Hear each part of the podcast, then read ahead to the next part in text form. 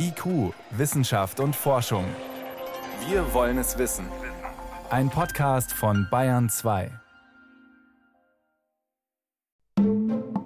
Pflanzen sprechen eigentlich zu uns in ihrer eigenen Sprache. Es gibt wahre Giftbomben. Das sind Samen von Kirschen, von Aprikosen. Also man kann eine Pomelo-Frucht aus 10 Metern Höhe runterfallen lassen und die würde nicht zerplatzen.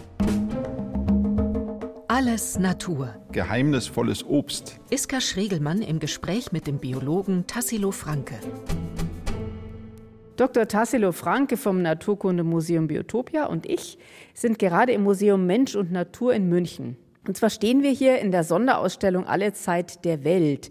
Jetzt sieht man gerade vor uns im Zeitraffer, wie die Johannisbeeren am Anfang grün sind und dann schön rot werden. Ja, Sie sehen ja das Datum, das ist also so ein Zähler, da sieht man 11. Juni, 12. Juni, 13. Juni, die Johannisbeere ist noch grün und allmählich wird sie dann so leicht rosa und so ziemlich genau zur Sommersonnenwende am 21. Juni ist sie dann leuchtend rot. Und der 21. Juni ist ja der längste Tag des Jahres und ist ein wichtiger Taktgeber in biologischen Prozessen. So, jetzt haben wir über den Juni gesprochen, aber jetzt ist ja Mitte September. Demnächst steht dann das Erntedankfest vor der Tür und äh, jetzt im September werden ja auch diverse Früchte superreif, sage ich mal. Die Äpfel sind ja schon länger reif, aber es gibt auch Sorten, die, glaube ich, jetzt erst geerntet werden. Also wieso hat sich die Natur bzw. die Evolution das einfallen lassen, Früchte zu produzieren? Kostet so ein Strauch, zum Beispiel den Beerenstrauch oder auch einen Obstbaum, ja jede Menge Energie. Es muss sich also lohnen. Ich meine, Sie kennen bestimmt das Sprichwort, der Apfel fällt nicht weit vom Stamm. Aber wenn man mal genau überlegt, was denn passiert, wenn der Apfel nicht weit vom Stamm fällt und da liegen bleibt, wo er runterfällt, dann wäre es ja für den Apfelbaum eigentlich eine Katastrophe weil dann würde der Apfelkeimling direkt unter dem Mutterbaum aufgehen, dann würde in der nächsten Saison, wenn der denn jemals geschlechtsreif werden sollte oder blühfähig werden sollte, würde die nächste Apfelgeneration wieder an derselben Stelle nicht weit vom Stamm auf den Boden fallen und dann könnte sich der Apfelbaum nicht ausbreiten. Das heißt, der Apfel und auch die anderen Obstsorten, die haben eine ganz andere Strategie im Sinn. Und zwar, die setzen auf Kurierdienste in der Samenverbreitung. Und die Kuriere, das sind die Tiere. Damit Tiere freiwillig Samen durch die Gegend kutschieren, muss man ihnen ja dafür irgendeine Belohnung geben. Und das ist gar nicht so unähnlich wie die Bestäubungsdienstleistungen bei Blüten und Blumen. Da wird der Biene für den Bestäubungsdienst eben Honig als Gegenleistung angeboten und beim Apfel und all den anderen Obstsorten wird dem Samenkurier süßes Fruchtfleisch angeboten als Gegenleistung. Und es ist ein sehr lukratives Geschäft, funktioniert wunderbar und deswegen gibt es so unwahrscheinlich viele verschiedene Obstarten, Pflanzen mit süßen, saftigen Früchten, die eben diese tierische Dienstleistung in Anspruch nehmen. Also die sollen, so möchte es die Natur, so wollen es die Pflanzen, zur Weiterverbreitung von den Tieren gefressen werden, weil da nämlich was passiert? Wenn zum Beispiel, hier liegen so ein paar verschiedene Früchte, haben Sie ja mitgebracht, hier ist ein aufgeschnittener Apfel und eine Birne und eine Reniklode, also auch ein Obst, was viele vielleicht gar nicht kennen. Eine so dunkelgelb ist es, ein bisschen kleiner als die Zwetschge. Eine schöne, leuchtend samtig orangene Aprikose und daneben eine ganz intensiv duftende rote Erdbeere. Und alles, was wir eigentlich hier wahrnehmen, optisch, aber auch mit der Nase, sind Signale. Das heißt, die Pflanzen sprechen eigentlich zu uns in ihrer eigenen Sprache. Die Erdbeere mit ihrer roten Farbe signalisiert Vögeln, hallo, hier bin ich, friss mich, nimm mich mit, trag meine Samen durch die Gegend, du bekommst eine ordentliche Belohnung. Und auf der anderen Seite sendet sie aber Signale auch an Säugetiere aus, vielleicht ein Braunbär oder ein Reh. Und mit dem feinen Duft sagt sie, riech mich, du kannst zwar kein Rot sehen, so wie die Vögel, aber du hast eine gute Nase, auf die Art und Weise findest du mich auch, friss mich, scheide die Samen irgendwo anders aus und schon hat die Frucht eine Reise gemacht und der Keimling keimt an anderer Stelle, als die Mutterpflanze gewachsen ist. Die Tiere sollen es ja deswegen fressen, mitnehmen, wie Sie gesagt haben, in Anführungszeichen, damit es dann, wenn es durch die Darmpassage gegangen ist, wieder ausgeschieden wird, dort, wo dann eben zum Beispiel ein neuer Apfelbaum wächst. Ja, genau. Also es gibt verschiedene Methoden, wie Pflanzen ihre Samen verbreiten, muss man sagen. Und die primitivste Form ist die Samenverbreitung durch den Wind. Das kennt jeder, diese Schirmchenflieger vom Löwenzahn, von der Pusteblume. Dann gibt es äh, zum Beispiel Pflanzen, die ihre Samen mit dem Wasser verbreiten. Das, die schwimmen dann wie Flöße. Das sind natürlich Wasserpflanzen, die sowas machen. Und dann gibt es Pflanzen, Sie kennen ja, also Sie haben ja auch eine Jacke, ich sehe es gerade, mit Klettverschluss dran. Also es gibt auch Pflanzen, die ihre Samen außen an Tieren befestigen zum Transport. Und dann, jetzt kommen wir nämlich schon langsam zu Obst, haben wir auch Pflanzen, die ihre Samen im Inneren der Tiere transportieren lassen. Und damit die ins Tier reinkommen, freiwillig, müssen sie natürlich das Tier dazu veranlassen, die Frucht runterzuschlucken und an irgendeiner Stelle dann eben mit dem Kot wieder auszuscheiden. Jetzt haben wir ja hier diese wunderbar leuchtende rote Erdbeere liegen. Und rot ist ja eine Farbe, die Säugetiere zum Beispiel gar nicht sehen können. Das heißt, worauf zielt das Rot dann ab? Ja, also was die Farbe Rot betrifft, da haben wir als Primaten ja ein großes Privileg. Wir zählen zu den wenigen Säugetieren, die die Farbe Rot sehen können. Das heißt also, wenn ein Bär zum Beispiel dieser Erdbeere begegnet, dann würde der die kaum von der grünen Umgebung unterscheiden können. Und bei uns wäre es auch ein bisschen unwahrscheinlich, dass der Bär entlang kommt. Im Moment noch in Deutschland, wenn man mal von Bruno vor einigen Jahren absieht und von dem einen oder anderen Bär, der sich hierher verirrt. Aber früher war es offenbar wichtig. Ja, man darf nicht vergessen, dass wir eine völlig verarmte Fauna in Mitteleuropa haben. Wir hatten ja noch vor den letzten Eiszeiten, hatten wir ja zum Teil mehrere Elefantenarten, die gleichzeitig hier gelebt haben, mehrere Nashörner, verschiedene Schweinearten. Also wir hatten eine richtig große Megafauna. Und diese ganzen großfrüchtigen Obstsorten, die haben sich ja schon lange entwickelt, bevor der Mensch hier auf der Bildfläche erschienen ist. Und die sind über Koevolution mit diesen großen Tieren entstanden. Die sind also früher von Elefanten, Gomphoterien zum Beispiel, gefressen worden, Mastodonten, aber auch große Laubäser, die teilweise auch Früchte gefressen haben, wie die Nashörner. Und die sind natürlich alle verschwunden und auf die Art und Weise haben diese Pflanzen ihre wichtigsten Samenverbreiter verloren. Und genau in dieses Vakuum ist dann der Mensch mit seiner Züchtung, hat sich da reingegrätscht praktisch und hat die Lücke ausgefüllt und hat dann eben diese großfrüchtigen Obstsorten, die ihre primären Samenverbreiter längst verloren haben, dann gezielt in Kultur genommen. Das, was Sie gerade genannt haben, geht ja zurück auf eine Studie des Max-Planck-Instituts für Menschheitsgeschichte. Aber wie finden die Forscherinnen und Forscher eigentlich das heraus? Oder wie haben Sie es herausgefunden? Weil das Ganze ist ja schon ein paar Millionen Jahre her. Ja, also man bedient sich da populationsgenetischer Methoden. Das heißt, man schaut, wo ist eine bestimmte Obstsorte am diversten genetisch gesehen und da nimmt man dann das Ursprungsgebiet an. Aber wenn wir Menschen heutzutage Obst essen, und das tun ja viele von uns, also das sind große Mengen an Obst, die da gegessen werden, dann tragen wir ja in keinster Weise zur Verbreitung bei. Also wir setzen ja das, was sich die Evolution quasi ausgedacht hat, außer Kraft, denn heutzutage spülen wir ja die ganzen zu uns genommenen Kerne und Samen in der Kanalisation herunter. Ja, wir sind eigentlich das einzige größere Säugetier, was seine Notdurft praktisch nicht an Ort und Stelle verrichtet, sondern eben dann sowas Kompliziertes, Unnatürliches wie eine Kläranlage nutzt.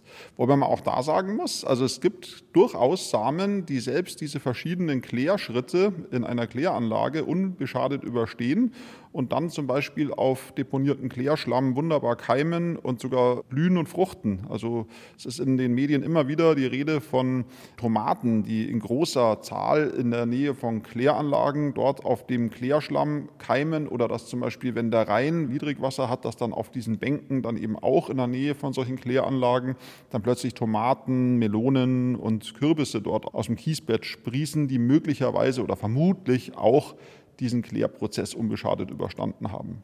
Witzig.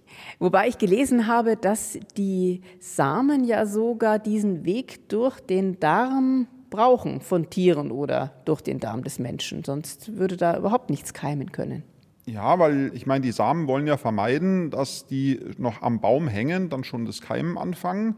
Und wenn dann so ein Same von seinem Fruchtfleisch befreit ist und die Samenschale durch die Enzyme des Verdauungstrakts und auch die Magensäure eben entsprechend angegriffen wurden, dann ist es ein Signal für den Samen, jetzt habe ich die Darmpassage überstanden, jetzt bin ich an einem anderen Ort abgesetzt worden, jetzt ist es Zeit zu keimen. Jetzt haben wir Menschen ja wiederum durch Züchtung diverse Obstsorten so verändert, dass sie überhaupt keine Kerne mehr tragen, wenn wir zum Beispiel an die Trauben denken, die wir hier auf dem Tisch vor uns liegen haben. Das sind jetzt kernlose Trauben, schön grün und bin versucht, da immer hinzulangen, um eine zu essen aber auch deswegen, weil sie eben keine Kerne haben. Ja, viele Leute mögen ja keine Kerne. Also wenn es zwischen den Zähnen knirscht, bei manchen Obstsorten ist es auch ein bisschen bitter. Übrigens, diese, dieses Bittere ist eigentlich auch ein Signal von dem Samen, zerkau mich bitte nicht. Ähm, Orangen sind zum Beispiel so ein Beispiel. Jeder, der schon mal einen Orangenkern zerkaut hat, der weiß, wovon ich rede. Also das ist bitter ohne Ende. Und deswegen wurden eben auch kernlose Mandarinen zum Beispiel gezüchtet oder auch fast kernlose Orangen, weil die Begegnung mit den Bitterstoffen in dem Kern einfach kein Vergnügen ist. Aber zurück nochmal zu den vorhandenen Kernen, die bitter sind, wie Sie sagen, wodurch die Pflanze verhindert, dass das Tier, was das frisst oder auch der Mensch, das zerkaut. Weil dann wäre es quasi mit der Verbreitung nichts mehr. Ja, also das ist ja ein ganz, soll man sagen, kompliziertes Spiel, auf das sich die Pflanzen da einlassen. Also auf der einen Seite locken sie Tiere an mit großen Zähnen und starken Gebissen, damit sie gefressen werden. Also sie wollen ja gefressen werden. Aber natürlich wollen sie gleichzeitig unter keinen Umständen, dass die Samen im Inneren der süßen Früchte zerkaut und zerbissen werden, weil dann ist ja nichts mehr übrig, was keimen könnte. Und deswegen sind eben sehr viele Samen entweder sehr hart, haben eine ganz harte Samenschale, oder sie sind höllisch bitter, wie zum Beispiel Orangenkerne, oder sie sind sogar giftig.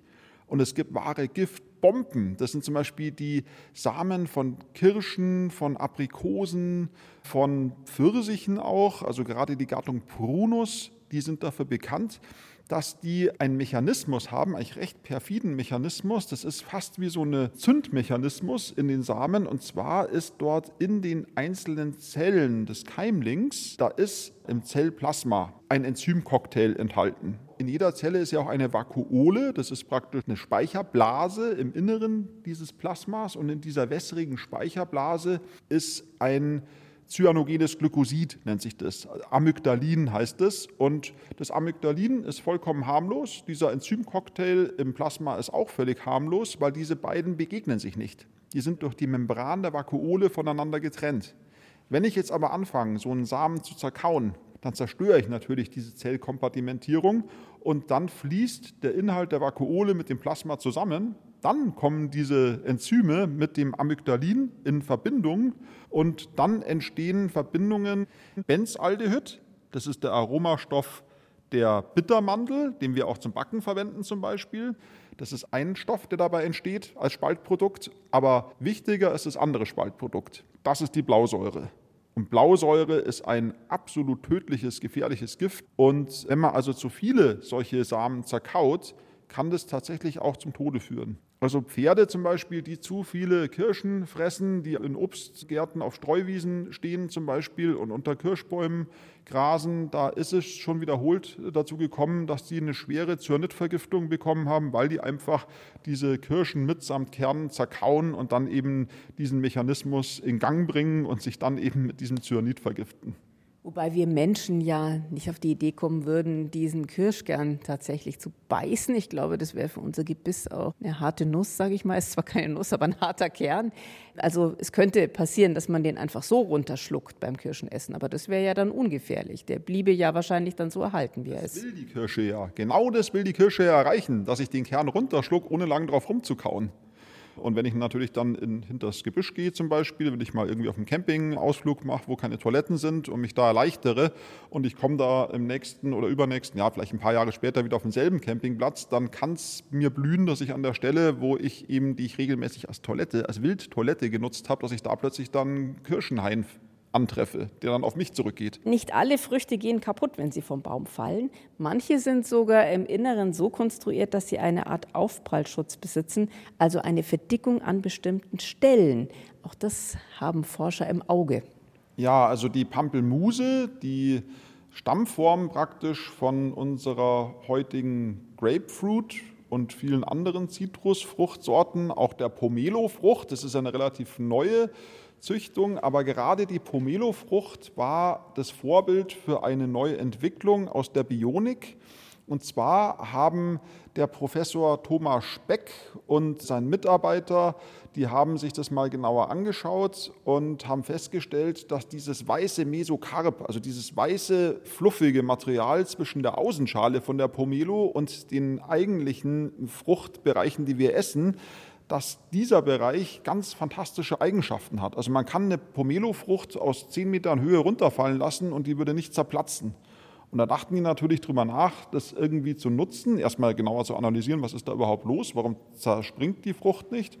Und sie haben festgestellt, dass das Material in diesem Schalenbereich, in dieser Pomelo-Schale, ganz merkwürdige Eigenschaften hat. Und zwar, wenn man es zusammenstaucht, ist es ja so, wenn man irgendwas zusammendrückt, also wenn Sie Knete zusammendrücken oder, oder Teig, wenn Sie mal einen Kuchen backen, Teig zusammendrücken, dann weicht der ja seitlich aus. Das heißt, er wird zu den Seiten hin rausgequetscht. Und bei der Pomelo-Frucht ist es genau andersrum. Wenn Sie da oben drauf drücken, dann zieht er sich zusammen. Und wenn man aber jetzt Teig nimmt und so einen Teigfaden auseinanderzieht, dann wird er natürlich, wenn ich dran ziehe, immer dünner. Kennt auch jeder, der schon mal, oder ein Kaugummi zum Beispiel auseinanderzieht.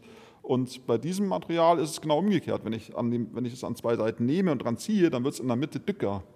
Und diese Materialeigenschaften sind natürlich fantastisch für Schutzhelme und auch Protektoren. Und da hat zum Beispiel BMW, ist glaube ich dabei, seine ganze Werkbelegschaft mit solchen neuen Protektoren auszustatten, die eben auf diesem Pomelo-Schalenprinzip beruhen. Also eine Frucht kann einem durchaus mal auf den Kopf fallen, aber ich kann auch aus einer Frucht einen Helm bauen, der dann verhindert, dass ich dann eine Beule habe, wenn mir die Frucht auf den Kopf fällt. Genial. Der Apfel begleitet uns in unserer Kultur ja schon seit Jahrtausenden, auch erzählerisch immer wieder. Sei es bei Adam und Eva, Wilhelm Tell, da spielt der Apfel eine Rolle. Oder auch im Hinblick auf Isaac Newtons Apfel. Denn durch das Runterfallen des Apfels vom Baum soll er ja inspiriert worden sein bei der Entdeckung des Gesetzes der Schwerkraft. Ob das dann so wirklich gewesen ist, weiß man nicht genau. Aber der vermutlich verantwortliche Baum lebt heute noch. Aber es lebt auch noch ein anderer Baum mit einer folgenträchtigen Geschichte weiter, und zwar der Urapfelbaum des Bramley-Apfels in Großbritannien. Ja, also das ist ganz interessant, weil es gibt ja die verschiedensten Apfelsorten und es gibt diese Zufallssämlinge. Das heißt, dass man einen Apfelsamen irgendwo einpflanzt und wartet, was dabei rauskommt. Und meistens ist es ja dann ein relativ ungenießbarer Apfel, der sehr nah an einem Wildapfel dran ist und der dann eben adstringierend, zusammenziehend ist, ungenießbar. Manchmal kommt es aber auch vor, dass dann ein besonders feiner Apfel entsteht. Und so ein Apfel ist in diesem Fall aus so einem Samen hervorgegangen. Den hat eine junge Engländerin gepflanzt und das hat sich dann rumgesprochen. In Nottingham wurde der gepflanzt, dass der besonders gut sei. Und 30 Jahre später hat dann ein gewisser Matthew Bramley hat dann dort dieses Grundstück erworben und man wusste eben von diesem Apfelbaum und auf ihn ist dann ein Züchter, ein professioneller Züchter zugegangen und hat gefragt, ob er von dem Apfelbaum Äste abschneiden kann für die Veredelung und die Apfelsorte in den Handel bringen kann. Und dieser Mr. Bramley hat dann eben gesagt, ja, kein Problem, wenn die Sorte von jetzt an meinen Namen trägt. Und deswegen heißt die Sorte Bramley.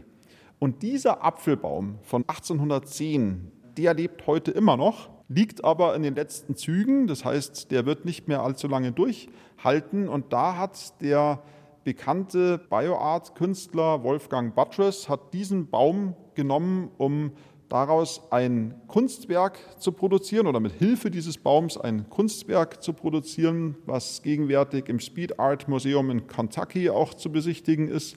Und zwar hat er die Gestalt des Baumes in Glaswürfel ätzen lassen oder gravieren lassen mit Hilfe von Lasern. Sie kennen wahrscheinlich diese Würfel, wo innen drin dann mit Laser graviert dann eben so ein 3D-Objekt drin ist. Also er hat den ganzen Apfelbaum in Naturgröße in so eine Würfelskulptur hinein gravieren lassen und hat den Originalbaum mit Vibrationsmessgeräten ausgestattet, die also die gesamten Bewegungen im Stamm, also wenn Wasser durch den Stamm fließt, wenn der Stamm in der Nacht, wenn es kühl wird, schrumpft und wenn die Sonne drauf scheint, dicker wird, das verursacht alles Vibrationen und das hat er alles aufgezeichnet und hat diese Vibrationen wiederum befreundeten Musikern gegeben, diese Aufnahmen, die daraus dann wiederum im, vom Akkord her, also von der Tonart her, ähnliche Musikstücke gespielt haben, dann eine Bibliothek aufgebaut haben und ein Zufallsgenerator im Museum, der nimmt jetzt diese Live-Aufzeichnung, also es ist eine Live-Übertragung von diesen Messdaten, von diesen Vibrationsmessgeräten und übersetzt die dann in eine Art Musik.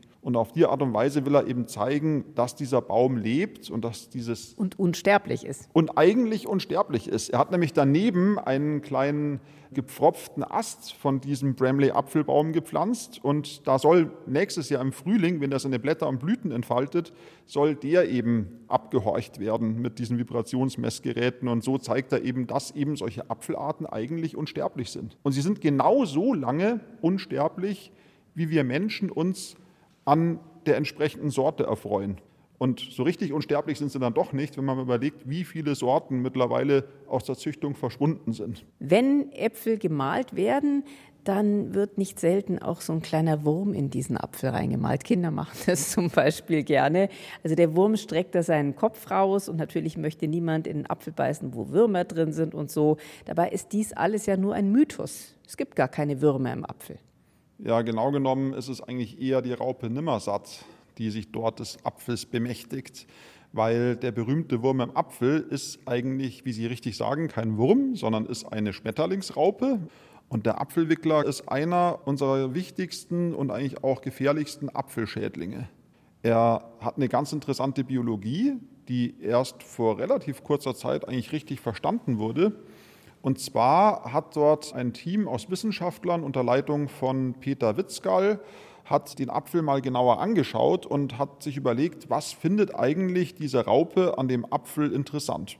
Unser eins würde sagen, ja, was ist das für eine komische Frage? Die, die, frisst halt das Fruchtfleisch, so wie ich auch das Fruchtfleisch vom Apfel esse. Aber weit gefehlt. Das Fruchtfleisch ist für diese kleine Raupe gar nicht eigentlich das, was sie als solches aufnimmt, sondern sie nutzt den Apfel und diese Ganggalerien, die sie da reinbaut, die jeder kennt, die dann auch mit dem Kot der Raupen, diesen kleinen braunen Krümelchen ausgefüllt sind. Das ist eigentlich ihr Pilzgarten. Diese Apfelwicklerraupen, die bauen Hefen an in diesen Gängen und diese Hefenrasen, die weiden sie regelmäßig ab und davon leben sie. Auch wenn es kein Wurm ist, sondern eine Raupe, die möchte man ja als Apfelbauer trotzdem nicht im Obst haben. Was kann man da also dagegen tun? Ja, da gibt es verschiedene Methoden. Natürlich denkt man zuerst an die chemische Keule. Wobei erstens mal ist es sowieso fragwürdig, ob das die Methode der Wahl ist heutzutage, dass man sofort äh, nach einer chemischen Schädlingsbekämpfung Ausschau hält. Aber es hat sich tatsächlich erwiesen, dass auch chemische Insektizide eigentlich diesen Apfelwickler kaum erreichen, weil der sitzt ja im Inneren seines Apfels und ist praktisch äh, gut geschützt vor den Einsatz von chemischen Insektiziden. Das heißt, meine Herausforderung ist, wie komme ich denn in den Apfel rein zu meinem Schädling? Ich muss ihn ja eigentlich da drinnen erwischen oder ich erwische ihn, bevor er überhaupt reingekommen ist. Und da gibt es die Möglichkeit, dass ich zum Beispiel mit Pheromonen arbeite. Ich kann die Paarung unterbinden, ich kann die Fortpflanzung stören von diesem Schädling, indem ich mit Pheromonfallen, also mit Sexuallockstoffen, die diese Tiere abgeben, die ganzen Männchen wegfange und dann auf die Art und Weise verhindere, dass sich die verbliebenen Weibchen dann effizient paaren und dann überhaupt Eier legen. Das ist die eine Methode. Aber ich kann zum Beispiel auch schauen, wie kommt denn überhaupt die Hefe in die Raupe und die Raupe in den Apfel? Und das hat sich dann diese Arbeitsgruppe unter Peter Witzgall ganz genau angeschaut und die haben festgestellt, dass die jungen Raupen die Hefen aktiv, nachdem sie aus dem Ei geschlüpft sind, von der Oberfläche der jungen Frucht einsammeln und dann mit den Hefen sich in den Apfel einbohren und dann dort eben diese Hefen kultivieren.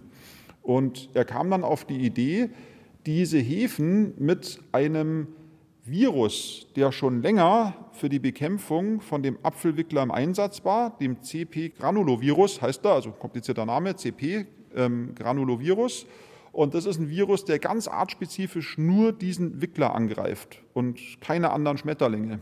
Und diesen Virus hat er dann mit diesen Hefen und Zucker vermischt und damit die jungen Äpfel besprüht. Und zwar genau zu der Zeit, wo die Wicklerlarven aus den Eiern schlüpfen.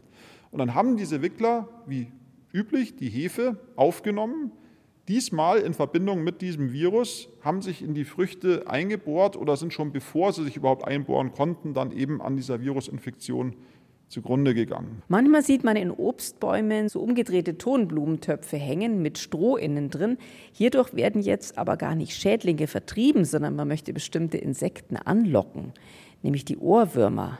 Wieso möchte man die gerne haben, zum Beispiel im Apfelbaum? Ja, Ohrwürmer sind auch Insekten, die zum Beispiel Blattläuse vertilgen und auch andere Schadorganismen sind omnivor, so ähnlich wie wir, also die fressen eben tierische Kost, aber auch pflanzliche Kost, wo sie sich andernorts dann wieder als Schädlinge eigentlich hervortun, aber auch in Maßen. Und diese Ohrwürmer werden in Obstkulturen, also gerade auch im Privatgartenbau, äh, gehängt, diese umgedrehten Blumentöpfe, um dort eben die Ohrwurmmütter dort anzulocken. Das ist nämlich auch noch ganz interessant. Ähm, Ohrwürmer sind liebevolle Mütter, also die betreiben Brutpflege, die legen die Eier, die, die belecken die Eier, die säubern die Eier, die warten auch bis die Brut ausschlüpft, sind dann eine richtig kleine Ohrwurmfamilie, die in diesem Topf lebt und sich dort fortpflanzt. Und nachts, sie sind nachtaktiv, gehen die eben raus aus diesem Topf klettern dort im Garten durch die Vegetation und vertilgen dann eben Schadinsekten. Deswegen macht man das. Warum heißen die Ohrwürmer eigentlich Ohrwürmer? Das hat mich schon in meiner Kindheit total irritiert, weil es hört sich ja immer so an, als würden die Ohrwürmer